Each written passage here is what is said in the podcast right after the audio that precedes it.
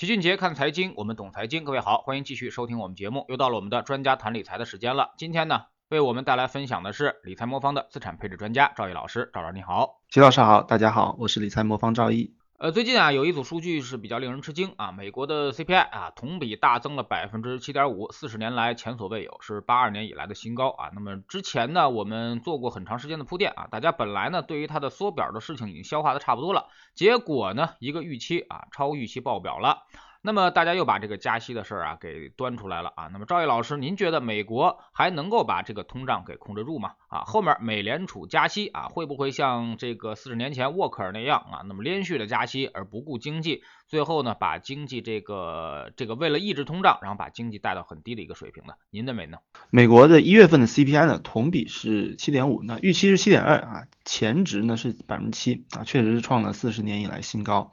那最近中美市场表现都不是很好啊，大家就把原因啊都归咎于这个美国通胀引发的这个加息预期上面，啊，但我觉得啊，从跨资产的角度来说啊，其实并不完全这样。那简单从短期市场反应，我们先来说一下啊。那虽然美股啊在上周最后两个交易日啊是连续下跌啊，直到昨天的隔夜啊才有所企稳，但是呢，美债呢是先跌后涨。那从周五的收盘的时候呢，那美债甚至还涨回了那个通胀数据公布前的一个高点。那比如说十年期美债收益率啊，先是从周四啊，从啊百分之一点九四升到了百分之二点零三，但在周五的时候啊，又回落到了百分之一点九二。所以理论上，如果市场担心加息啊，那债券受到冲击应该会比股票更大一点。那从这个市场表现来看呢，我认为啊，股票市场下跌呢，主要还是由于情情绪上的恐慌。那而不是一些基本面的变化，有几个方面的因素来解读啊。一方面，那个债券市场呢，对通胀呢确实是会更敏感的，因为啊市场关心通胀，其实最本质的原因，它其实关注的是通胀数据引起的之后的啊货币政策的变化，而货币政策的变化呢，其实影响最直接的是债券市场，对股票市场的影响呢，它既不直接呢，也不会特别的快速。那所以从这个数据来看呢，我认为啊，债券市场啊，并不认为一月份的这个通胀数据啊，对长期的利率走势会产生特别大的影响。而债券市场呢，主要是由机构投资者构成啊，一般来说，对经济数据的判断呢，往往也会更加准确一点。那另外一方面呢，那债券市场上涨也表明市场的流动性还是比较充裕的。那在加息预期下呢，股票市场其实面临的最大的风险啊，其实是来自于货币政策收紧。啊带来的流动性危机，而流动性如果摆在比较充足的情况下呢的这种加息周期呢，从历史上看啊，对股票市场伤害并不是特别大。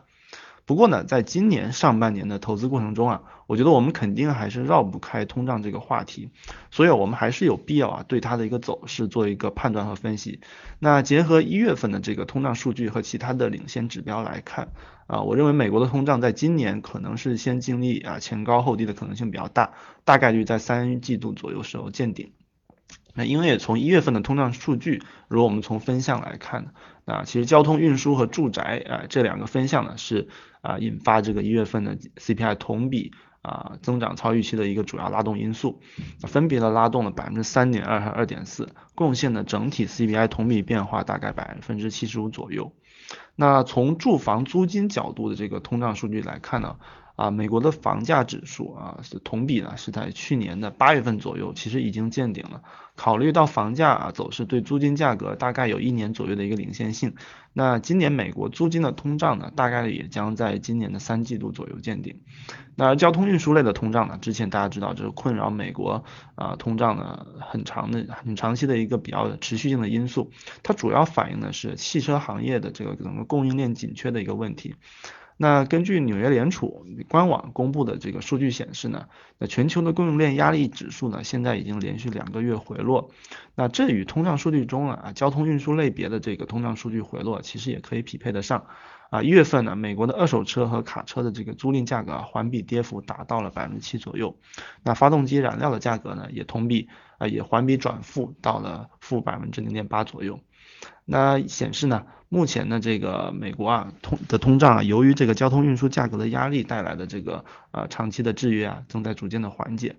那最后呢，这个从美国的通胀的基数效应来看，大家如果去看数据啊，可以发现美国的通胀是从去年的三月份开始抬升的，因此呢，从今年的三月份开始呢，CPI 的同比基数呢将会有明显的这个抬升效应，这也有助于啊整体通胀数据的一个回落。所以我们结合这个分项数据和领先指标和一些基数效应的一个分析啊，我们认为美国今年的通胀大概率呢会在三季度得到缓解。那在这种情况下呢，我们接下来需要关心的就是啊，美联储会怎么行动？其实我们从过去啊美联储的表现来看。我们基本上可以总结出啊，它是属于啊走在曲曲线后面的那种类型啊。这个词是来自于这个英语的翻译啊，就是 behind the curve。那这与中国的这个货币政策啊稍微往往前置的一个特点呢，也就是走在曲线前面这个特点形成鲜明的对照。那所谓走在曲线后面的啊，也就是说。美联储啊，其实从最近的一个表态来看呢，它会越来越多的啊，更多的关注一些啊短期的通胀数据来影响它的货币政策政策。那由于二月份的通胀呢，我们预计不会那么快的回落，那因此呢，在三月份啊，啊三月初的时候啊，在公布二月份的通胀数据的时候呢，我们认为那个数据呢是会非常明确的支持啊联储在三月份加息了。但是我们认为啊，在今年呢之后的几次加息中啊，美联储依然会啊避免过度的收紧呢。那来避免对经济造成扩大的伤害。那原因是呢，如果过度的收紧，那联储的加息啊，其实就是本末倒置了。呃，联储的货币政策呢，它的最终目标啊，无论啊，我们说它控制通胀，或者说促进就业，它本质上都是希望啊，经济为经济发展提供一个比较好的宏观环境。但如果过分的收紧货币呢，导致经济进入衰退呢，那不断不但呢是破坏了经济增长，那从过去的几轮危机来看呢，这其实还会增加社会的贫富差距，所以对政策制定者来说其实是得不偿失的。所以联储啊现在啊之所以有比较充分的理由去加息啊，那除了通胀比较高之外，还有一个很重要原因就是美国现在经济增长啊处在比较健康的一个状态，所以政策制定者认为啊在健康的经济状态下。啊，社会可以承受更高的一个利率，所以总结来说，我们认为今年一二月份美国的通胀啊会保持在比较高的一个水平，但是呢，由于基数效应的一个消退啊，啊和从房价一些领先指标来看。那从三月份开始呢，我们应该会看到美国的通胀会开始有好转。在这种情况下呢，由于三月份的联储会议啊，只能看到二月份的数据，所以三月份的加息是确定的。但是啊，联储未来的加息和速度的幅度啊，啊，一定还是会根据那个经济发展的变化而定。啊，我认为联储疯狂加息导致经济衰退的可能可能性啊，依然是非常低的。那您觉得这波通胀会演变成什么程度呢？啊，未来比如说油价还会继续推升，或者说是整个的这个通胀还会往上走吗？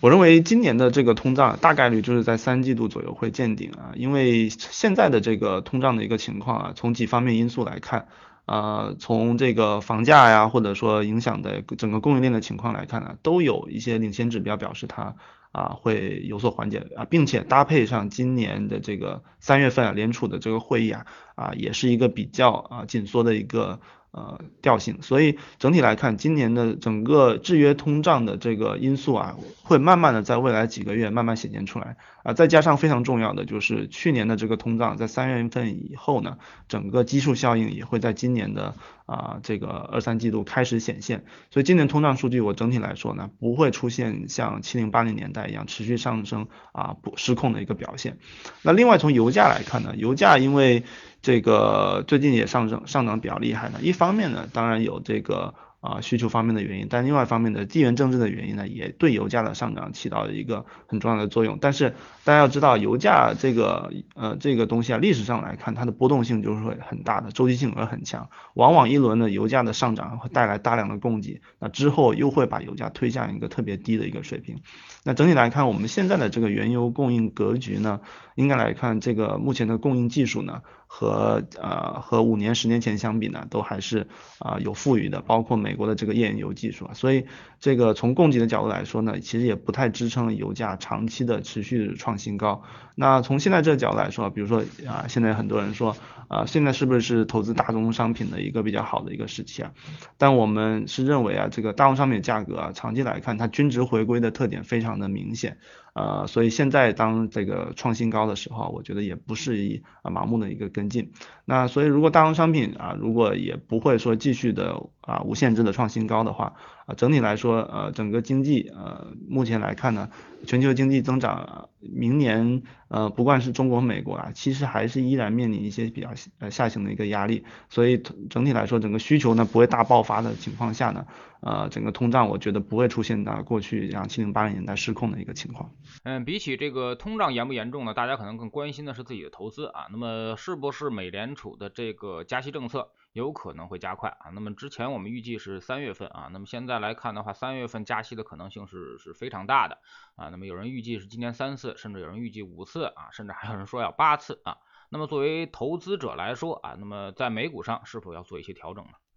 好的，我们之前谈到了这个美国通胀的问题啊，那所以今年从货币政策的角度来说啊，确实是有比较大的一个不确定性。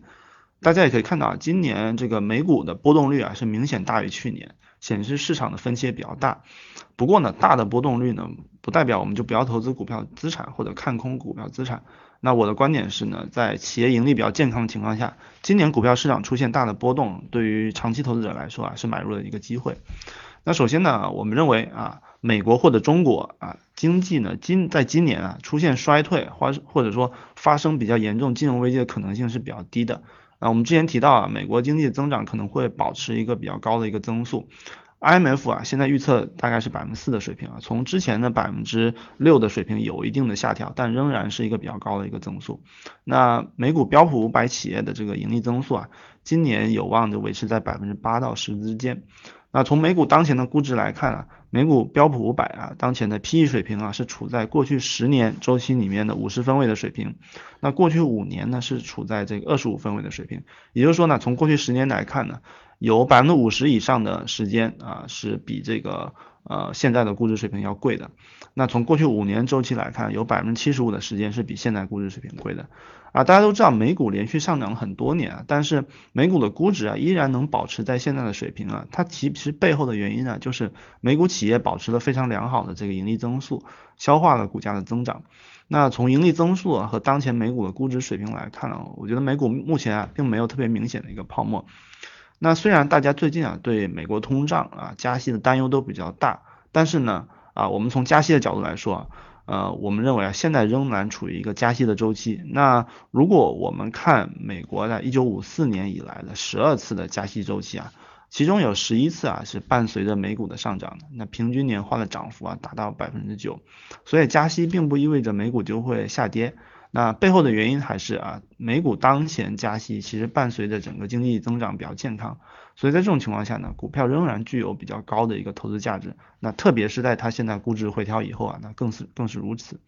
不过啊，我们需要承认的是啊，今年有许多的证据表明啊，美股会经历高波动的一年。那一方面呢，就是我们之前提到啊，去年美股是一个波动非常低的一个年份。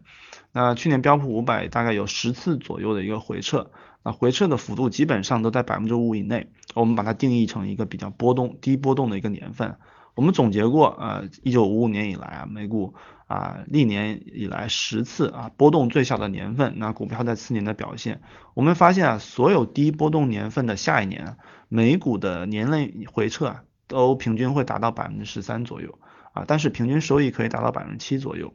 那因此呢，美股今年其实经历了去年低波动后啊，有一定的风险释放啊，其实在历史上是很正常的啊。我们之前和大家解释过啊，在一个低波动稳定上涨的一个资产的。啊，运行过程中啊啊，容易吸引一些杠杆资金和投机资金啊进入这市场中，所以这个市场呢需要一个比较大幅度的一个回撤或者波动啊，把这些资金它震出去呢，才能重新恢复啊上涨的趋势。所以啊，这也是解释了为什么啊低波动年份之后啊，往往会跟随着一个波动率比较大的一个年份啊，这我们在之前也反复提醒过。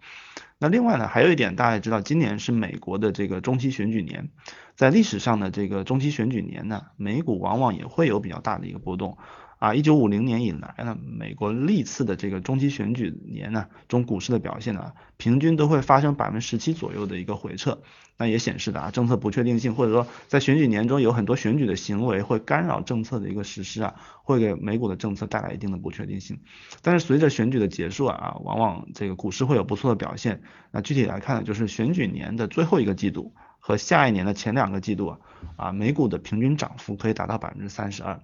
所以，我们整体的观点就是说，大家今年看到这个市场上比较大的一个波动啊，其实不需要特别惊慌啊。历史上这样波动也经历过很多次了。那在这样的波动情况下呢，买入优质的资产才是对我们长期投资有益的。那作为投资者啊，在底层的资产啊基本面保持健康的情况下啊，它能持续产生盈利的情况下啊，我们会倾向于继续持有手中的优质资产，并且呢，如果市场出现比较大幅的回调的时候，我们可能会进一步买入。那当市场不确定性结束以后呢，开始反弹的时候，你的资产就会为你产生啊非常丰厚的一个收益。那另外一方面呢，对 A 股来说，其实我们也面临着几方面因素啊共同作用。首先啊，美国的货币政策是有不确定性的，我觉得确实啊从情绪上对 A 股产生了影响。特别今年以来啊，我们创业板指数跌幅啊比美股还要大。但这我认为仅仅是情绪上的一个变化，因为我们从基本面上来看，我们 A 股企业的盈利水平从一九年以来有了非常显著的提升，啊，创业板指数的盈利在过去两年的这个平均盈利增速达到百分之二十以上，那健康的盈利水平呢，让我们的创业板指数目前的估值水平啊，在十年的接近百分之四十四分位左右的水平，也就是说近十年来啊，我们这个创业板大概这个估值比现在高的时候啊，有大概百分之五十六的时候。所以在基本面保持健康那的情况下呢，我们的 A 股资产呢，我们认为啊下跌也是一个买入的机会。那另外呢，就是从过去几年啊 A 股市场系统性下跌，我们的复盘情况来看呢，我们国内市场的这个流动性还比较充裕的情况下，其实很难造成特别大的系统性下跌。那回顾历史上啊近六轮的系统性下跌啊，零四、零七、一一年啊市场的下跌啊，主要来自于。这个货币啊收紧啊，这个导致的流动性收缩。那一三一五年、一八年这个市场啊大跌啊，背后呢，它的背景呢，分别是啊钱荒、清理配资，还有一些中美贸易战的风险因素。那在当前的环境中呢，其实我们啊国内市场，其实大家知道，我们仍然处于一个降息周期。我们一月份的 M 二的这个货币供应啊，同比增长达到百分之九点八，前值是百分之九。那一月份的这个社融数据呢，也是明显好于预期。那社融的增速呢，已经连续三个月回升，啊，国内新一轮这个宽信用啊，我觉得已经有比较明确的这种开启的现象。因此呢，从目前的这个宏观环境啊，结合历史情景来看呢，我认为 A 股呢是不具备系统性下跌的一个条件的。那既然货币啊投放量上来了，那我们国内的债券其实也在上涨呢，大家知道，所以就是说现在市场其实并不缺钱。因此呢，我们在客观看待波动同时呢，我觉得其实不用特别的悲观。那总结来说呢，就是说啊，对股票资产来说呢，我认为长期关注的就是两点啊，一点就是呢，底层企业盈利状况是否健康啊，另外一点呢，就是估值是否过高了，那它是不是达到了历史上比较明显的泡沫这个水平？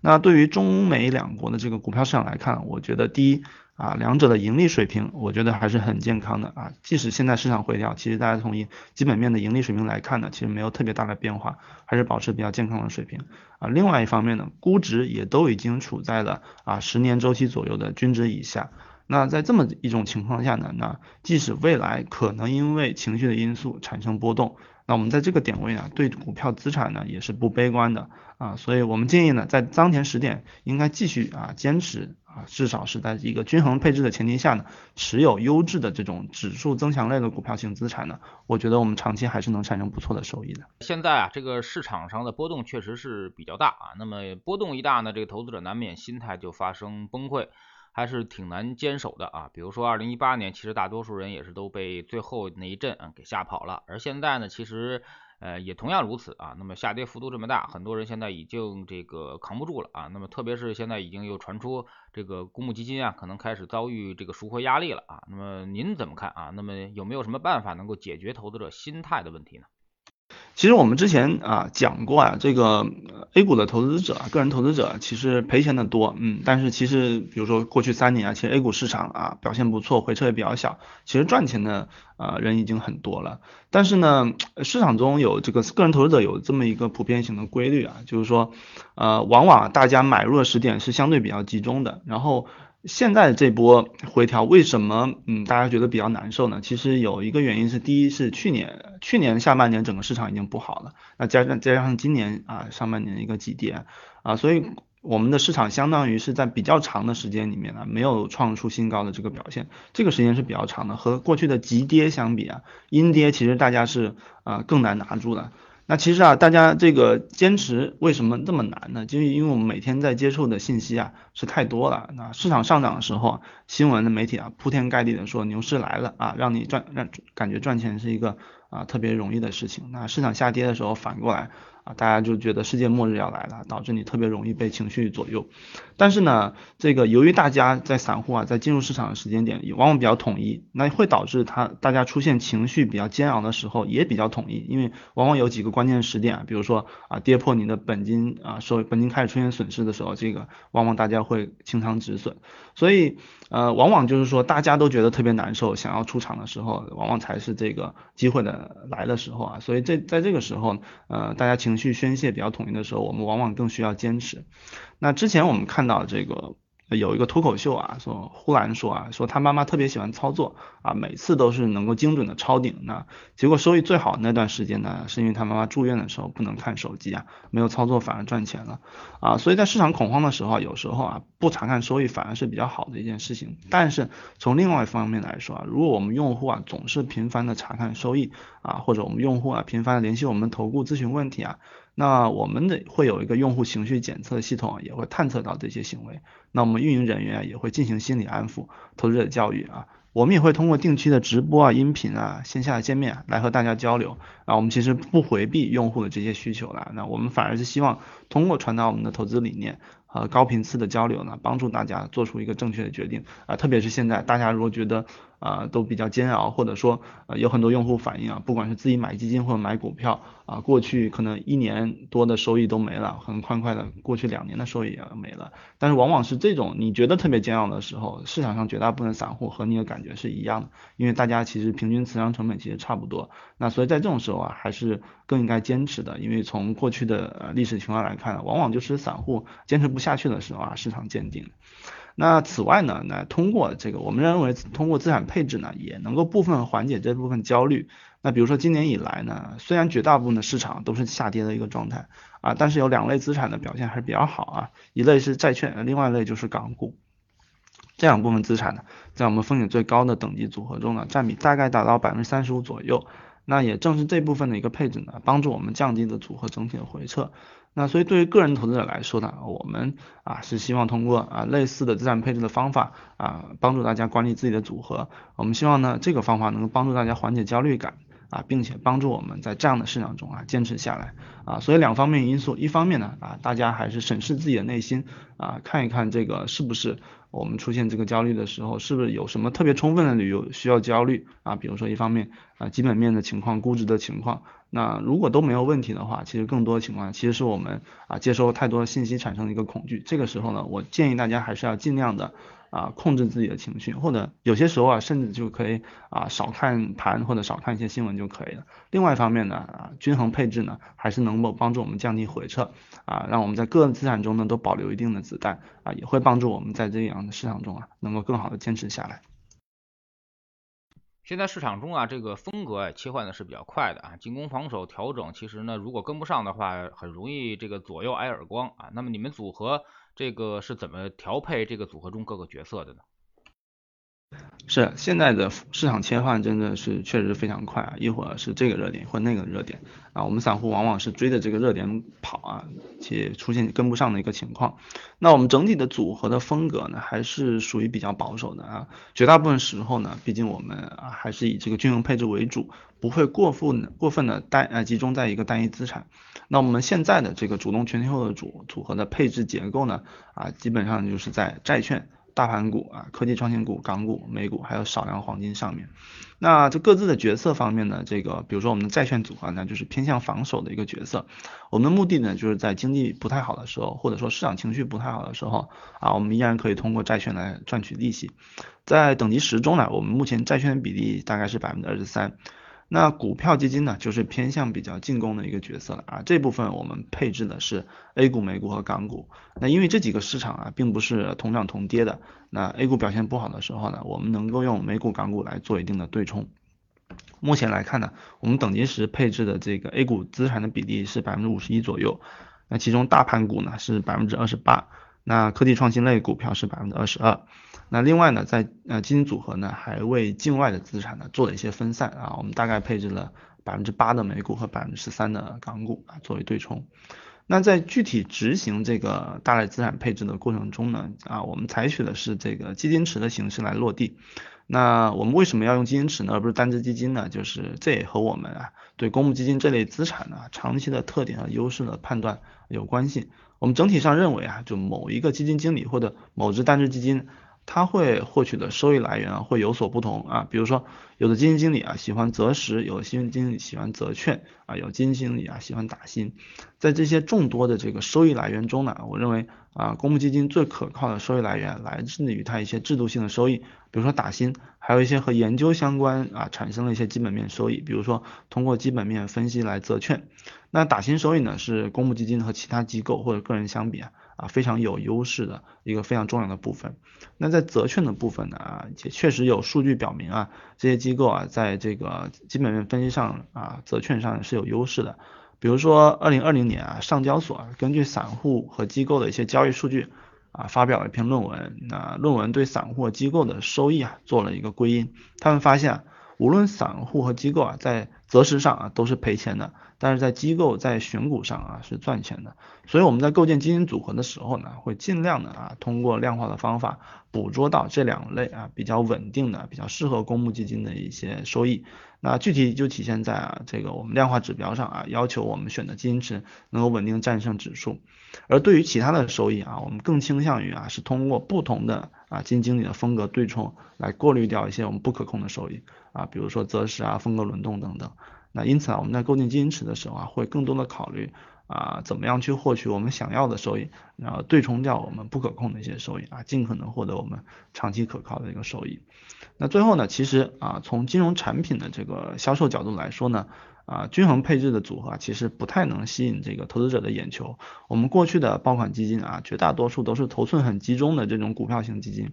但是呢，这些仓呃仓位比较集中的基金呢，难免会在市场不利于它的情况下产生非常大幅的回撤啊。比如说我们今年年初就看到很多爆款基金的基金经理啊，被投资者抱怨的比较厉害。那所以从我们的角度来说呢，我们还是希望啊，从盈利概率出发啊，提供风险适中的一个产品，帮助大家控制回撤啊，这是我们产品的主要考虑和特点。好，非常感谢赵毅老师今天做客我们节目啊，也是跟我们详细的解释了一下这个美联储最近的一些动向啊。那么下个月它的加息可能是大概率事件啊，不过呢。呃，美联储加息啊，未必会让这个市场发生大规模的动荡啊，美债利率也未必会持续提升啊。那么看看二零一四年到二零一六年这段时间，你其实就知道了。在这段时间呢，我们还爆发出了一轮特大牛市啊。那么上次也是央行的这个降息周期，美联储的加息周期啊，所以说两个周期相对冲啊，结果引发了这么我们的这边资产的价格的一个大涨啊。那么这次会不会呢？啊，起码我们认为不是那么悲观啊。那么至少。我们发生大跌的风险的可能性其实并不太大啊，因为央行已经明确的表态了要稳经济增长啊，在央行稳经济增长的周期之内，社融提升的周期之内啊，那么几乎股市不会发生一个大的一个下跌的一个可能。非常感谢赵毅老师，再见。谢谢齐老师，再见。